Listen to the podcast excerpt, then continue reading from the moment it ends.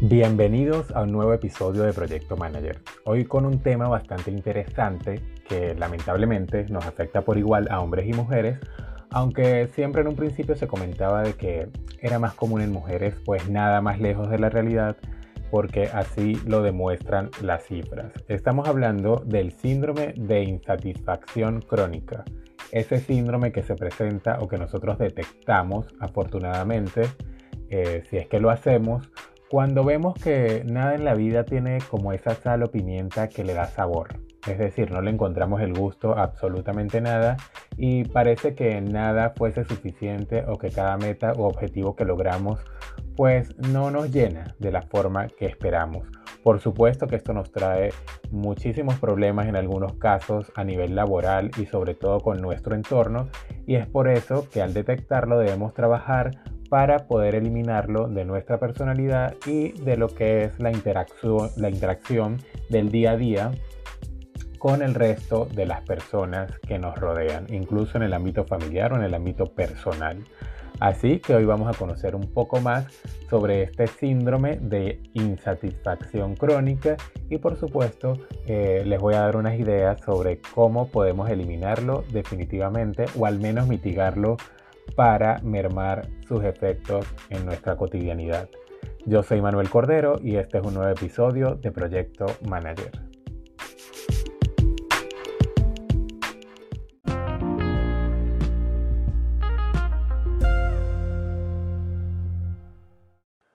¿Cómo saber si nosotros padecemos del síndrome de insatisfacción crónica? ¿Cómo, ¿Cómo detectarlo en nosotros o tal vez en una persona cercana a nosotros. Lo primero es que, o el, primer síntoma que va a mostrar esta persona es que va a estar desganada todo el tiempo. Y siempre va a haber como una especie de dificultad a la hora de desarrollar un proyecto por X o Y motivo. Es decir, como tal vez vamos a buscar excusas para no hacerlo o para no hacerlo hoy o lo dejo para la semana que viene, cosas así. Y también las personas que padecen de este síndrome generalmente tienen escasas ganas de comenzar su día. Es decir, le pierden el placer a absolutamente todo y a las cosas eh, simples como, como lo es el vivir, ¿no? Y, las cosas que, desarrollamos a diario en, en nuestra cotidianidad. Entonces, eh, si nosotros vemos que tenemos algunos de estas características, o que lamentablemente nos sentimos desmotivados y con dificultad para emprender nuevas cosas, bueno, debemos ponernos en alertas y decir cómo puedo mermar esta situación, ya que eh, de este síndrome se conoce muy poco, pero es algo que afecta, como lo dije al comienzo, a hombres y a mujeres por igual. No soy experto en, psicología, pero los psicólogos y los entendidos en la materia dicen que este síndrome se basa en la inhibición que sufre la persona,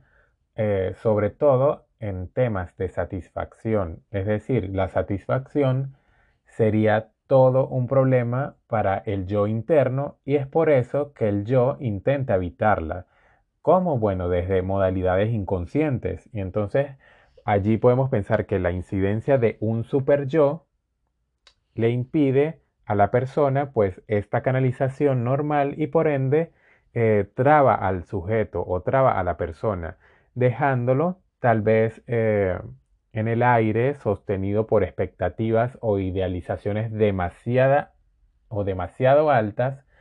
que sencillamente la persona pues no va a poder alcanzar de la noche a la mañana y por ende eh, el trabajo, el día al día y las metas que, que seguramente eh, son más fáciles de conseguir, pues no van a crear ningún tipo de satisfacción en las personas y por supuesto sus logros van a ser irrelevantes todo el tiempo.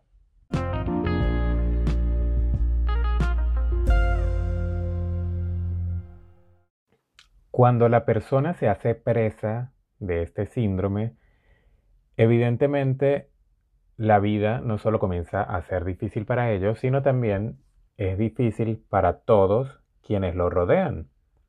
bien sea en el ámbito afectivo o tal vez en el ámbito familiar, em, porque las personas siempre tienden como a rechazar a una persona que nunca está satisfecha, que siempre ve como el lado negativo de las cosas y como por allí los llaman, los roba energía o los quita energía, pues nadie los quiere tener al lado y por ende, pues existe eh, como, digamos, esa especie de, de, de dejar a esa persona en un rincón y sencillamente no tomarla en cuenta muchas veces para nada porque es una persona que no le aporta cosas positivas a la vida de otros. Si nos vamos al marco del empleo, que es el que nos interesa en este podcast, pues imagínense un líder que tenga estas características. Eh, pues y, realmente existen lamentablemente. Entonces una persona con estas características siempre va a estar disconforme con el rendimiento de sus empleados o con el rendimiento de sus colaboradores. Y es por ello que en muchos casos o personas que padecen de este síndrome, pues eh, a ellos se les hace muy difícil el tema de que de su boca salgan elogios o reconocimientos por el trabajo realizado por otras personas. Más bien son más frecuentes lo que son reclamos o las querellas constantes. Por el lado del empleado, eh, si un empleado es el que sufre este tipo de, síndrome, pues manifestará su malestar respecto a todo lo posible. Eh, bien sea incluso hay personas que, y estuve leyendo antes de realizar este podcast,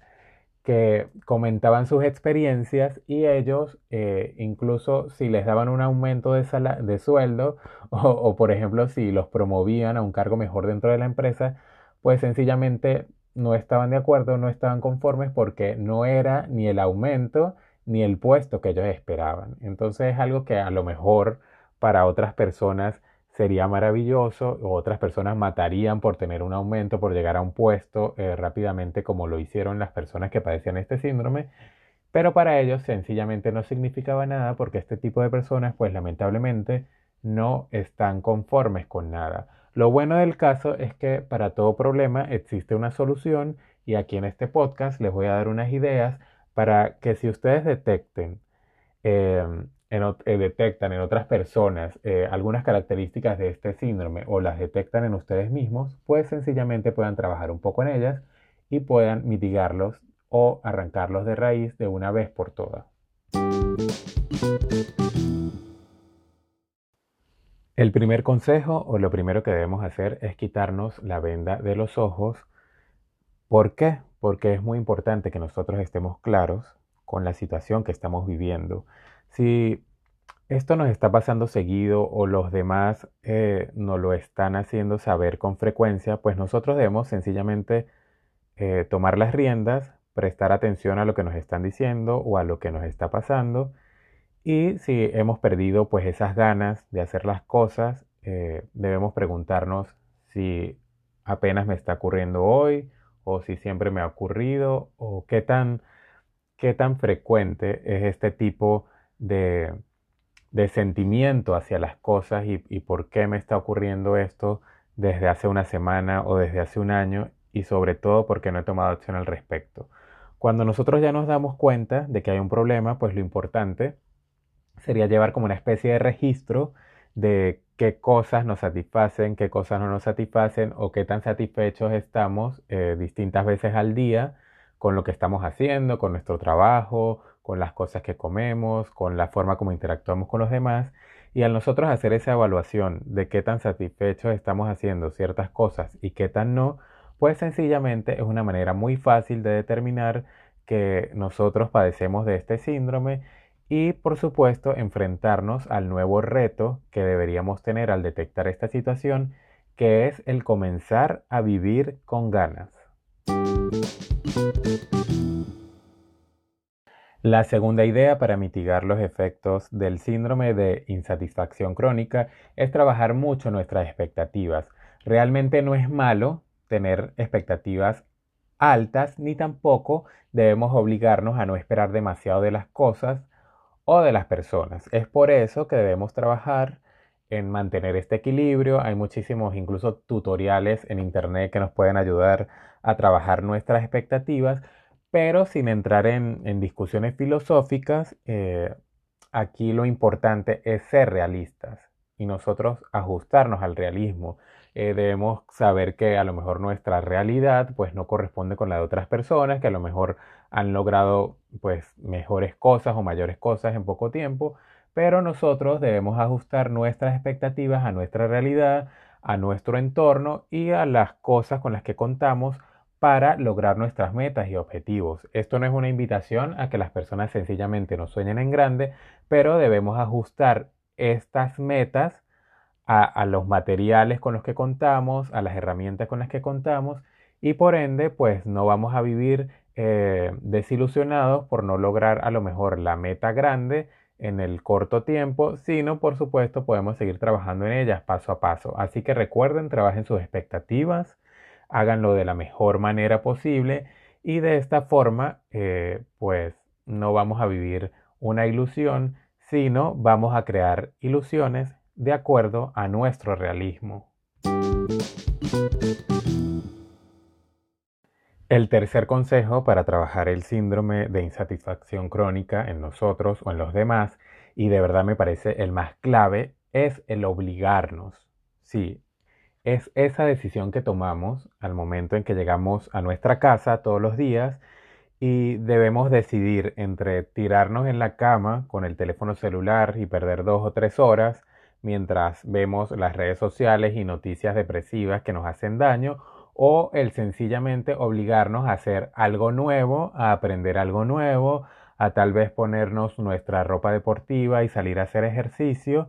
Es decir, es esa practicidad con la que nosotros, eh, obligándonos, vamos a tomar las decisiones que realmente nos favorecen. Es decir, hacer cosas que nos saquen de ese letargo, de esa insatisfacción. ¿Y cuáles son estas cosas? Bueno, sencillamente leer un libro, irnos a caminar una hora, eh, hablar con nuestros amigos, visitar a un vecino, es decir, cosas que nos hagan salir de nuestra cotidianidad, de esa rutina que tal vez nos está haciendo daño y por ende, lo que yo siempre recomiendo, recomiendo son cosas tan sencillas como pues tal vez tomar un curso nuevo o aprender pues sencillamente algo eh, que, no nos imaginamos, porque la vida eh, yo considero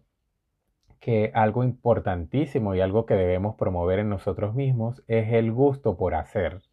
O sea, yo no estoy de acuerdo con esas personas que dicen, bueno, yo soy administrador y qué voy a saber yo de cocina o qué voy a saber de decoración, por ejemplo. No, yo pienso que debemos promover en nosotros el gusto por hacer, ser multifacéticos, aprender cosas nuevas y de esta manera eh, nos vamos a obligar, como, como es este consejo, a aprender cosas nuevas pero al mismo tiempo hacerlas con gusto y verle ese lado maravilloso que tiene cada uno de los aspectos de nuestra vida. Así que el consejo número tres es obligarnos, obligarnos todo el tiempo a aprender algo nuevo, a hacer cosas nuevas, a visitar lugares nuevos y de esta manera pues saldremos un poco de este síndrome de insatisfacción crónica que está quejando día a día a muchísimas personas. El cuarto consejo es saber planear. ¿Y cómo podemos planear de manera efectiva? Bueno, eh, utilizando el método de la escalera y a través del método de la escalera vamos a dividir nuestro objetivo final o nuestro gran objetivo en pequeñas metas que, pues imagínense ustedes en este momento una escalera que paso a paso vamos a ir subiendo para llegar hasta ese objetivo o hasta esa meta final. ¿Qué va a pasar cuando planeamos de esta manera? Bueno, esas pequeñas metas que vamos a ir consiguiendo nos van a mantener sencillamente motivados y sobre todo satisfechos todo el tiempo con lo que vamos a ir logrando y de esta manera el camino se va a hacer más llevadero, al mismo tiempo también más realista y finalmente lograremos nuestro objetivo soñado. Así que recuerden, vamos a dividir nuestra meta final en pequeños objetivos, es decir, planeemos en forma de escalera. Y el consejo número 5, pero no el menos importante, es socializar lo que nos pasa. Aunque hay personas o hay líderes que pues no son muy dados a esto de socializar o de estar contando sus cosas o, como muchos le dicen por allí, ese exhibicionismo verbal, eh, pues no se les da a todas las personas, eso hay que decirlo, pero debemos trabajar en ellos, así sea poco a poco o con las personas con las que tal vez em, tengamos más confianza, pues sencillamente es una buena manera de, hablar, de, comentar lo que nos pasa y, a través de este feedback con, con tal vez nuestro grupo de amigos o con nuestros compañeros de trabajo o colaboradores más cercanos, pues vamos a recibir eh, a lo mejor esas ideas que nos hace falta escuchar para salir de este letargo, para salir de toda esta situación y de todo este entorno que, que nos genera este síndrome. Y tal vez desde distintos puntos de vista pues podemos enriquecer el nuestro y tomar las decisiones que nos hacen falta para mejorar nuestra vida laboral nuestra vida afectiva, nuestra vida familiar y por ende pues aquí eh, radica la importancia de socializar y, de tener nuestra mente abierta para saber que ninguna idea que podamos recibir de otras personas es descartable. Ninguna es descartable. Cada quien nos aporta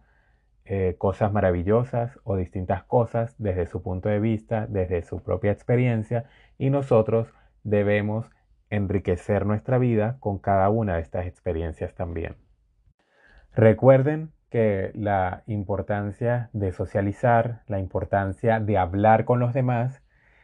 es como una condición para alcanzar esa plenitud. Es decir, o dicho de otro modo,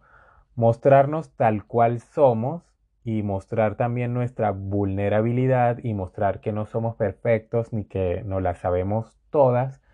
pues no solo nos permitirá sentirnos plenos, sino que también de esta manera lograremos conectarnos con los otros de manera honesta y sobre todo profunda.